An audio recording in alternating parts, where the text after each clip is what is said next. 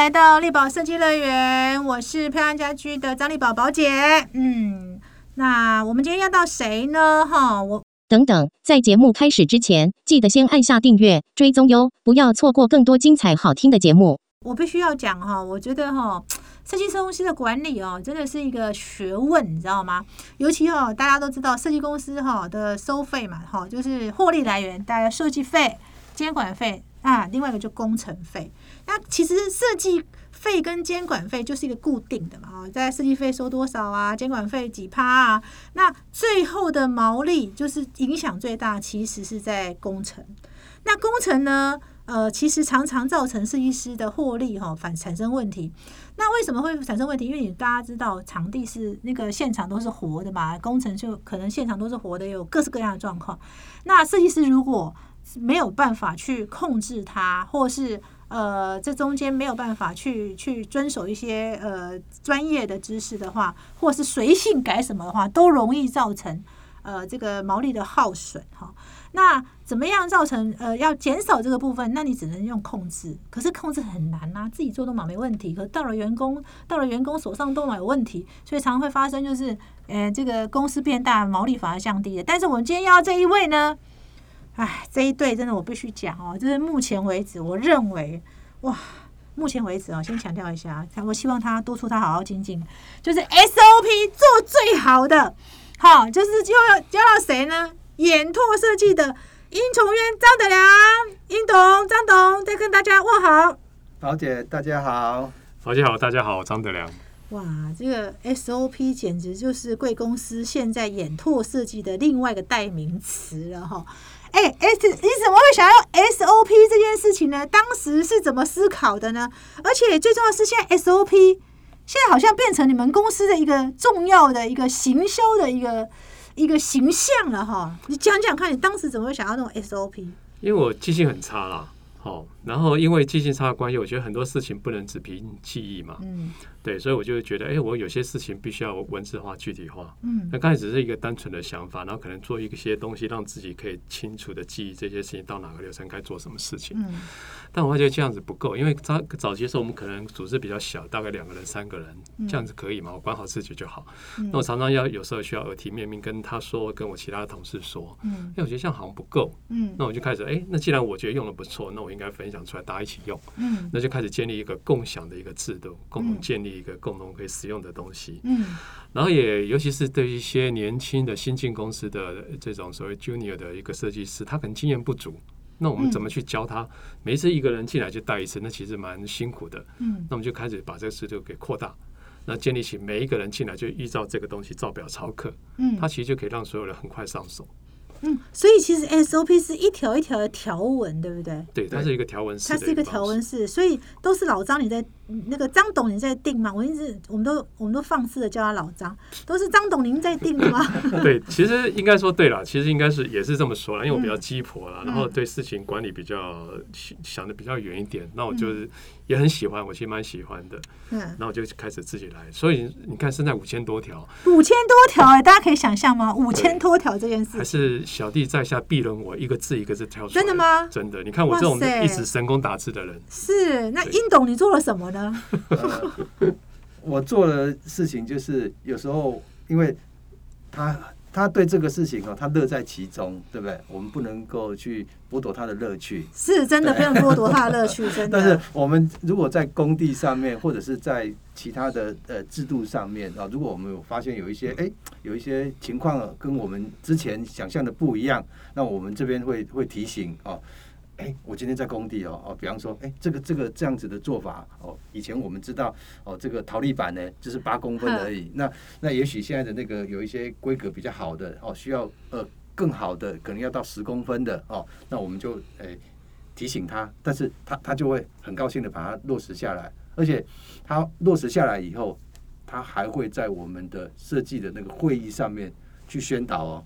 耳提面命一下，不是不是不是耳提面命去宣导，宣导。让说，因为每个人的资质经历不一样，对，那有一些设计师你讲一点他就知道了，可是有一些比较比较之前的那个人员，对，也有钝的，对他他可能还要再去问其他的同事，但是经过这样子大家一个宣布以后，它变成是形成是一一个公司的文化，跟一个公司的共识。对。对，所以就所以新条文的时候还要再宣誓一下，一定要一定要，因为毕竟可能只是一两个人的经验反应嘛，哈，那可能我们这个地方有不足的，或是其实现在很多新的功法，嗯，新的材料，嗯，新的呃设备。那这些东西一定要与时俱进啊！我们一定要放在我们新的 SOP 上。那当然有新的东西，一定有旧的不合时宜要淘汰的。我们一向就在做这些事情。是，可是我非常应懂哦。那可是这样，其实某个程度 SOP 也是一种限制，你知道吗？如果而且我知道你们还把它变成一个制度，还要再勾表格之类，你们不会觉得？就是很受限吗？你没有跟张董反映说你这样限制了我的创意了吗？哦，不是，他他这个里面的那个 SOP 的这个制定哈，它其实是一个流程，它是根据所有不同的环节是一个流程。那我觉得它是好的，而且，嗯，我我举一个最简单的例子，现在疫情期间嘛，好，那我们会针对疫情期间，我们还会去加入现在的时事。哦，比方说疫情期间，那我们要杀菌。那那我 SOP 里面就有杀菌灯啊，这跟你设计没有关联啊。嗯，所以你现在有杀菌灯这件事情。有有有，我们有自在防御旅馆的概念，我们有那个所谓防疫走廊的概念。对，天哪，自在防疫旅馆都出现了。那个回家的那个动线，你怎么样清洁，怎么样消毒以后才能进到房子里面？那个动线怎么安排，怎么走啊？是啊，哇塞！所以你们就把它列，把它都都列在 SOP 了。我们是写进来，但是老实说了，嗯，不会严的，就是说不是每个案子都做得到，要看空间条件，要看屋主自己的想法跟配合。那我们确实把它写在我们的这些相关的一些 SOP 里面。哇塞！所以你们都会跟对时，就是整个生活环境的变化，随时的增加。是吧？也有不合时宜的会减少吗？对对，我偷偷的告诉你，他甚至连面试人员都还有 SOP。天哪，面试人员都有 SOP？不是，我们刚才来上这边的节目的时候，我们坐车哪脚先下车都有 SOP。你看 SOP 有多可怕？左脚下车表示今天会很顺利哦。果然，果然是控制哥。不，这是开玩笑。但是，但是我听说你们确实到工地都还有 SOP，是不是？很重要。嗯，为什么呢？因为就我刚才讲的，你不要，尤其很多之前的设计师哦，你发现他其实很多东西不足，并不是他不认真，而是他没有那个经验。那其实 S O S O B 都是血泪斑斑，我们可能在这一条上赔了五千，那条赔了两万。真的，其实五千多条不知道赔多少钱。对，就像您说的，其实很多年轻的时候我们在做的时候，做完以后才发现这个不好看，不对，拆掉重做，那其实都是都是钱，也是不环保的事情。对。那我透过 S O B 这些东西，其实我也问过我们的工班，其实我们很很少这种做好以后再拆掉、打掉重做的，很少。这怎么会是张德良允许的事情呢？对，因为我觉得那个就是成本，也它也是环保的一个考虑。所以其实你连那个为什么连，但是我比较好奇是为什么连到工地都要 SOP？就是停车需要 SOP 吗？有啊，有有一条，我说我说屋主借我停车位不可以给工班停。为什么？因为你想想看哈，我跟他哈两个，如果今天去巡工地的话，好不容易我们时间，其实老实说，我们的时间成本比其他同事高非常多。对，因为你们我不是说，对我不是说不让贵啊，对，我不是说不让其他工班你比如我今天来，我希望同事今天把车位让给我们。我们可能去找个车位找二十分钟，但是我今天如果能够直接到现场直接停好，我去做事，我二十分钟可以做很多事情。是，对，所以我们有这条，但是不是强制性的。对，但是没有人敢不遵从。所以五千多条，你都逐笔写啊？你到我们那时候哈，因为上次张德良来帮我上专业管理的课的时候，其实有人就问他说：“你到底花什么时间把它记下？你花多久时间啊？”这个我偷偷告诉你，这个我从侧面观察哈，侧面观察多少时间？他用的方法很多，而且他非常的及时。对对。那今天某位同事呃跟他讲啊。那个我们做的陶粒板底下哦，他应该加了防水。好，假设他认为这条是要重要的，好，他就会来那个拉拉，你发一个那个邀请给我，或者是你拉一下给我，因为他当下可能没有时间，但是他会请其他同事赶快提醒他。他有时间的时候，他就把它整理进去。对对，他是这行动力这样子的人。对，哇塞，马上说，马上做，就对。虽然就算记忆力不好，记记不下。我们上次采访已经证实他记忆力不好。而且上次有来吗？果然是，哎，是你吗？其实他就是随时，如果我发现这件事情有有有有必须要被跟被列入的，所以你都会请同事提醒你，或者是我在工地的时候会拍照，我回去把照片再整理一次，再把它去放在我的 SOP 去 up upgrade。你什么时候去有这个时间做？我可以问一下，你利用什么时候？我用我的 calendar 管理，我会集中，比如说我今天两天以后，我接累积三四条，我再一起做。哦，我有零散的时间来做这件事，所以你其实会规定自己一个礼拜要去记一次，也没有这么这么严谨，但是我会放在我的工作流程里面，因为我觉得我的这个小空档，我觉得有时候对我说做那个事情，我可能需要专心思考，怎么样把这个文字化给合理化讲的讲讲清楚，对，简单清楚易懂，因为 SOP 它其实很生硬的，其实我怕他们都听不懂，所以我就会要用一个时间让我自己脑袋清楚，然后知道怎么去写的。保险就知道我领悟力非常高，真的，我真的觉得领悟力很高。我们从上次就证明了说。英董不只是不只是那个脾气好，还要忍辱度很高，才能合伙。所以其实都还要，就是还要花时间静下来写。那你每次这样写一条的话，就有时间了？也还好啦，其实就是有一些是更新了。那其实其实有个大调整，花的时间比较多。比如说像一开始我们也不是，因为我们现在都是。时序管理，我常讲说，SOP 很重要是两个原则，一个是时序管理，嗯，就是一件事情的工程，比如说工程前、中、后，之前你要注意什么，执行中过程中你要注意什么，然后后事后你要如何去验收，这就是时序管理嘛。另外一个就是所谓的层级管理，嗯，另外就是说今天呃之前的设计师他可能盖，嗯，全部都要盖满。对，然后再来就是所谓呃资深一点的中级设计师，他可能要盖第二行，要去做检核的动作。但是主设计师、专业设计师，他可能就要盖第三行。那我最近再增加一个第四行，第四行什么？小弟本人我，这句话什么意思？对，因为因为我真的没有这么多时间去每个，因为我我每个案子我都一定要盖。你知道意思吗？我本来是盖第三行，但我发现我太多，一次性太多，我没办法全部都盖好盖嘛。我要去巡工地嘛，他们的工地我要去帮忙盖。所以我会发觉我这样子会作死，那我也没法去消化案件，这个不是我想要，所以我就开始最近做了第四行。嗯，我以后开始我就我还要去 qualify 我们的同事，哪些人你有资格盖第二行？嗯，像像我旁人英先他就可以盖第三行。嗯，不能盖第四行，第四行只有张德可以盖。不是因为因为 这已经不是尊重的问题，这是真的是考虑到公司的落实度，是因为公司要一个标准，我觉得那是很重要，所以。我可以很自豪的说，哈，就是我们公司很少屋主在提验收，我们也没有验收流程，因为随时都在验收。对，因为我们验收的比屋主自己要求的更高。哦，那我可以问一下吗？如果说张先生，如果那个什么英董有一就一条没有遵守的话呢？边啊边打啊，你看看疤痕啊，看看 原来都是起来扁了，都是血，都是鞭子打的，对。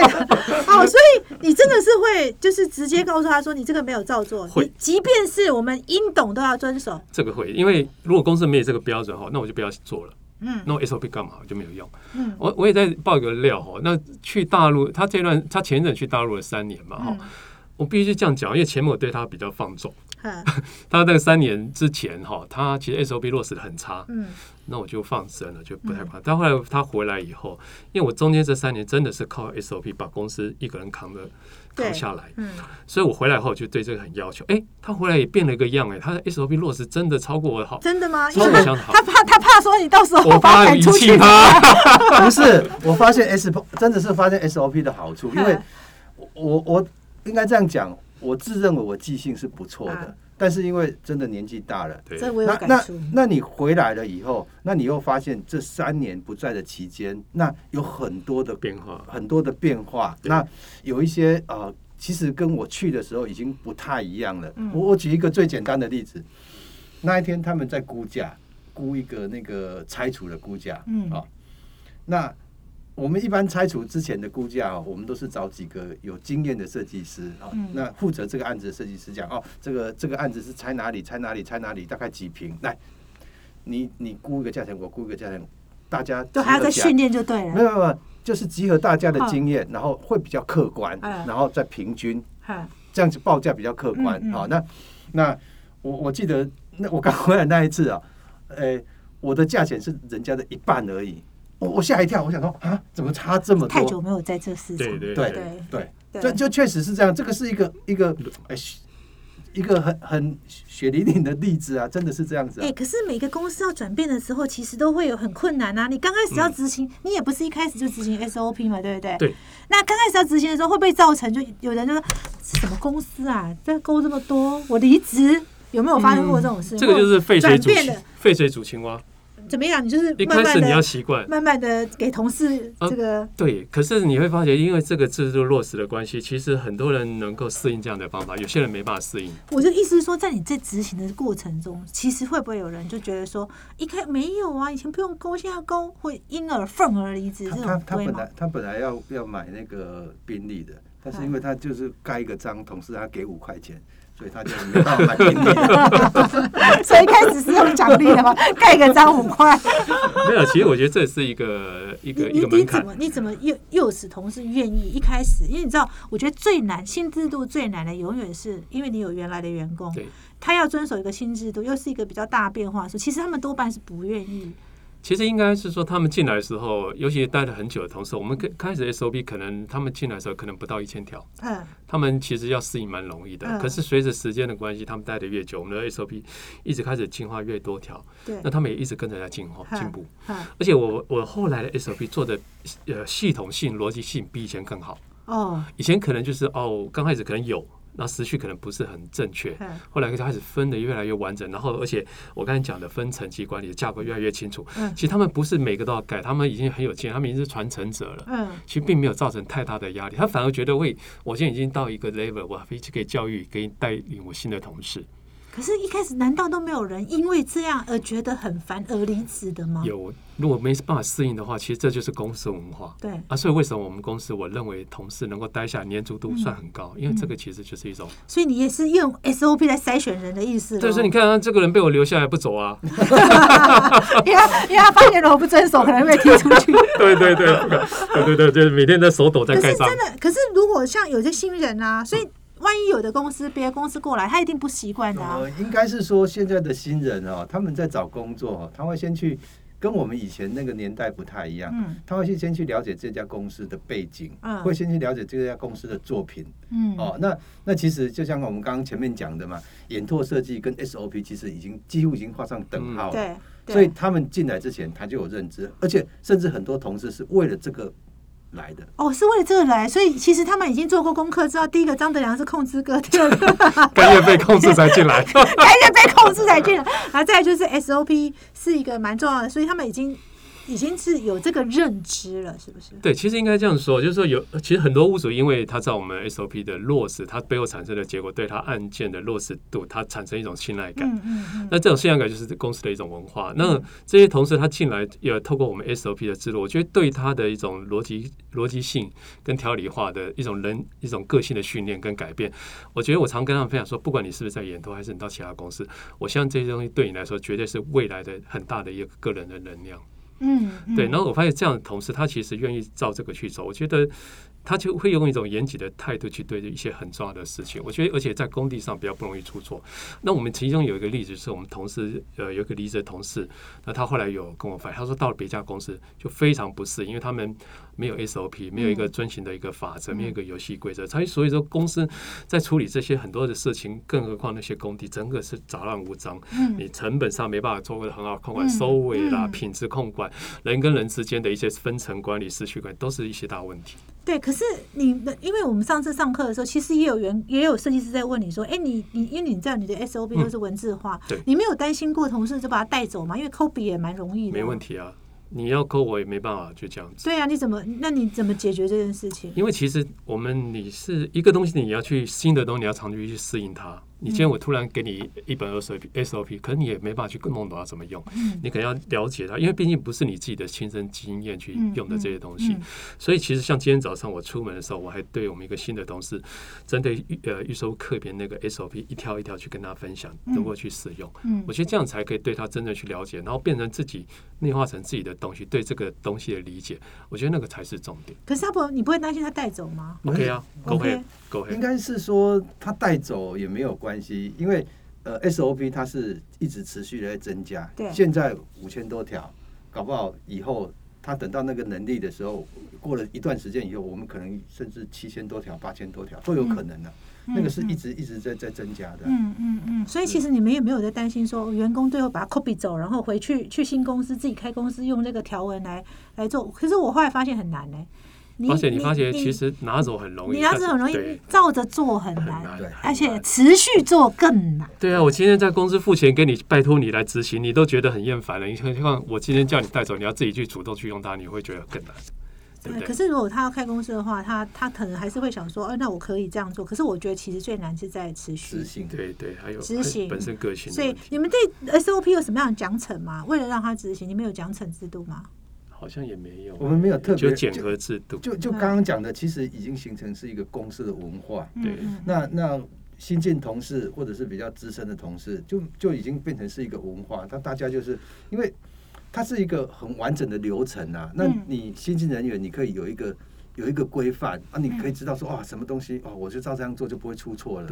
对，那那对比较资深的，因为室内装修的细节太多太太多了，对。那那你没有办法，我我记不了记不了那么多啊。但是呃，我比方说我泥做，我这这几十条顺下来，我我至少百分之八九十的事情我全部都都乱过了，我都不会出错啦。对。嗯嗯嗯，那我想我比较好奇的是哈，SOP 本来是你内部管理，最后你怎么会变成是你的行销？现在看起来这个行这个 SO SOP 变成你公司一个非常重要的一个行销亮点哎，你是怎么转变的？然后这个到底对你帮助是什么？其实并没有把它刚开始 SOP 只是公司在自己执行的一个做法跟要求，然后一个游戏规则，但是并没有拿来想要来做行销。但是后来随着公司慢慢的成长，然后我们有行销的概念跟想法以后，你发觉，其实您大概知道，因为其实公司要有自己的定位，你不能跟大家都一样，大家都在谈设计，你就没有设计了，是你就没特色。对，所以后来发觉，哎，除了设计，那因为我们公司老实说也并不是以设计见长，所以我们也必须要发展出自己其他的一些其他被人家看得到的这个所谓亮点。嗯那我发觉开始我们就开始做了一些其他的，所以 SOP。连带的后来，因为我们 SOP 落实的很好，我们的我们的工程也做的真的还不错，嗯，所以我们就哎想说，那我们也我其实很注重售后服务，售后服务的所有屋主的售后服务的反应，我都会亲自的管理跟督导，嗯，透过这些的问题，我会落实反映在我的设计跟施工 SOP，所以我的状况不太容易发生第二次，嗯，哎也发现因为这样子的话，我的品质好，所以我的售后服务维修的状况很少，对，几率就低，我就连带的把我的一年的设计公司的大概一年的保护提升到三年。对他一口气提升上，谁敢喊三年啊？对，所以说，呃，所以说后来慢慢发觉，哎，其实这就我跟其他公司的差异化，跟我独特有的东西。那 SOP 后来还有三年保固，甚至我们后来做的长进主主宰，慢慢形成公司的在行销上，或者让别人可以看得到不一样的亮点。我觉得其实 SOP 最大就是屋主对我们的信赖感。因为 SOP，因为我觉得其实，哎，当然 SOP 可以帮他们这个这个增加毛利是一定的哈。然后，可是最重要是因为，呃，业主知道说你们都是透过 SOP 的管理，所以他其实是信任你的。他们知道你们有一套制度是。呃，可以去管理跟管控的，对，然后最后出来成果跟他们所预期的，应该都不至于差距太大，对，这个是我觉得 SOP 一个最重要的一个亮点，而且我觉得呃，SOP 确实也让你们产生的跟别人很大的一个差异化，对，我觉得是这样，是，好像因为这样，你们的案子听说这个金额节节升高啊，我我还是分享一个例子，我觉得蛮这样子蛮喜，我蛮喜欢讲这个例，上次也分享过，就是我们有个。同事哈，那他其实，在我们公司是第一份室室内设计的工作。那刚从学校毕业嘛，那其实完全没有经验。然后我们估价也有一份 SOP，嗯，我就带着他做那个案子。我记得那案子金额就是呃接近四百万，我就跟他开个玩笑。那时候我们两个执行这个案子，我说我们来做一个约定好不好？那我来估一次，你也估一次这个案子，因为设计图都完成了嘛。我说我们两个估起来绝对不可以落差不可以超过五万块，一个四百万案子不能超过五万。我说超过五万，我们就做个惩罚，怎么样之类的，就估出来以后，最后结果我们两个吵起来不超过五万。第一次，他第一次他从来没估过价，就照你的 SOP 就可以做到了。对对对，当然他中间也会有问题，会跟我讨论互动一下。那但是我完全不干涉他怎么估价，就这样子。是哈，难怪我们连我们的我的指导教授，我们康老师康敏平老师，每次 都跟我讲说，哎，我对那个张德良的 SOP 非常感到兴趣。好，不过大家也放心哦，哎，有关于张德良 SOP 呢，我一定要找他开课，我一定要来找他开课，指导大家说 到底怎么制定你属于你自己的 SOP，然后你到底要怎么执行它哈。呃，张德良其实也还蛮大方的，我那时候说要找他开课的时候，他也还蛮乐意分享的哈。不过我觉得真的，现在设计公司老实说，我觉得遇到一个问题就是。大家设计同质性都太强，没错没错。可是呢，设计工，可是是，可是业主需要你的室内设计这个服务，不是只有看到的长相而已。没错没错。其实这个过程的流程其实是非常长的，没错。因为一个案子执行从开始到结束，那个都好几个月的时间，所以其实这个过程中。怎么让业主就是他需要的面向很多，不是最后呈现的结果，他可能服务也需要，可能专业也需要，可能各方面其实都是需要的。所以我常常在讲说，设计公司在行销自己定位上的时候，尤其在这个同质性这么强的时候，你跟别人的差异化是什么？其实业主不是只有在意你看到的，因为现在看到大家差不多一样，没错没错，那他就更在意。我看不到的，不是看到的长相，而是我看不到你背后的管理，我看不到你背后的一个专业。没错。那我觉得张德良跟呃，我觉得演拓在这一块，我一直觉得蛮成功的，就是说他们成功的运用自己的优势，所以很多时候去形成跟别人的一个差异化。对，其实常常很多设计公司都问我说：“哎，宝姐，我要怎么定位？”嗯嗯嗯，我都觉得说，这问我这问题真的是，我有比你更了解你们家公司嘛？哈，对不对？其实我觉得都应该回头去看自己设计公司你本身的。专长在哪里？我觉得从自己的专长去着手的定位是，确实是别人难以取代。没错。可是如果你只是一直在讲什么，像很多人很喜欢，像有的人很喜欢跟我讲以人为本，我我就很想说，哎，现在到底谁不是以人为本？对不对？就是说，所有人都会去，就是你的形容词太多的时候，其实反而是。没有办法让屋主感受到你跟别人的差异化，所以我一直觉得说张德阳跟应崇元演拓设计在 SOP 的这个定位上，呃是非常清楚，可以跟别人形成差异化以外，最重要的是 SOP 可以确保它的毛利。自己说毛利大概占多少啊？应该应该这样子讲了哈，就是说如果你不做 SOP 跟有做 SOP，它的毛利确实会差别。会有差别了，我我没有办法去算，也不可能到一层了。因为你也知道，其实现在室内设计的获利其实非常非常。所以我们现在已经快走向唯利事业，但没有我们出版社为例。然后呢？对，因为其实我没真的没有刻意这样去计算过了。但是我们其实甚至在 SOP 在管理、在收账这些事情，嗯，我们都有在在流程上写什么时间该去跟物物主提醒该付款。然后也确实因为这样的关系，我讲了一个很重要的节点，就是说我们在尾款上基本上没有收不到的尾款。听到没有？没有收不到的尾款，这就厉害了。对，如果以光以这件事来说，其实通常设计公司的尾款都是留一层嘛，哈。对。那我也听到有些设计公司，但不是所有哈，放弃一层。对他可能会放弃，或者是因为理由被屋主扣款了，或什么之类的，或者放弃掉了哈，像您说的。但我们确实在公司，基本上我这样回头一看，好像没有这样的一个状况发生。好，所以其实这个这一块，这就是这个非常严谨的管这一块，对，应该是说，呃，因为 SOP 有一个比较好的一个循环，那甚至我我我举例了哈，有一个呃，我们在那个 SOP 上面其实会审核，那比方说那个屋主进来，哦，假设他到某一个环节沟通不良，我们甚至就会放弃把它哦，所以你们也有也有那种这个这个这个哎放弃的 SOP。有有有，对，就是到了一个界限的时候，其实你们就会喊停了。对，因为你知道有些东西哦，就是就感感情淡了，硬是走下去，彼此是伤害。真的，还好你们现在感情还蛮好的。对，所以我们也不是说应懂事项。所以也不是说凭一人的想想法哈，就把这些事给断了哈。那我可能要召集小组，召集同事来把这个事情做一个明确讨论。哎，看看你的看法跟我是不是一致？也不是我个人因为情绪或者情感的问题，然后造成一些误判。嗯嗯，对，所以我们会用这样的。而且我通常我老实说，我们一般退一个案子，我们常常不会在意自己收多少钱。嗯，我们有时候就算我曾经有碰过几个案子，我三 D 我整个最后没有呃设计模拟图都完成了，我设计也完成，我全部都推光。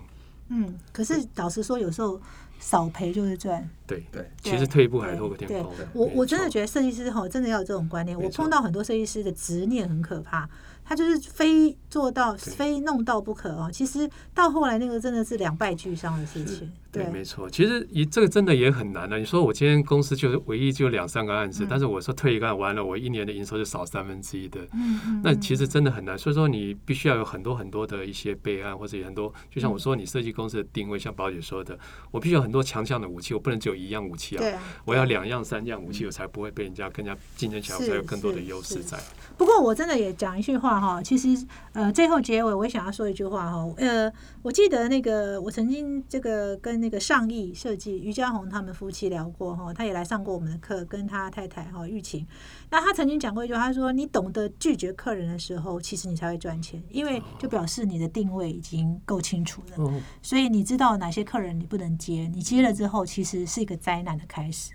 好，不是金额高就一定要接哈，我觉得这是蛮重要。那我们今天谢谢那个呃眼拓设计的殷崇渊殷董还有张董哈，他们两个呢真的我觉得很不容易，一个设计公司哈呃要很清楚自能合伙这么久就已经不容易了哈，那又很清楚自己公司的强。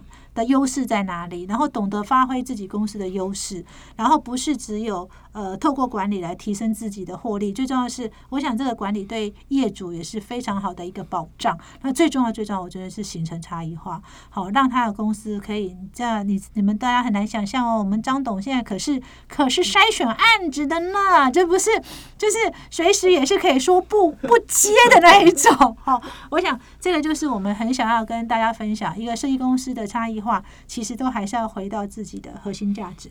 那大家放心，我们一定会找张德良哈来跟我们上 SOP 课。那我们期待我们 SOP 的课能够早日能够开设成功。谢谢，谢谢，谢谢德良，谢谢宝姐，谢谢各位，谢谢大家。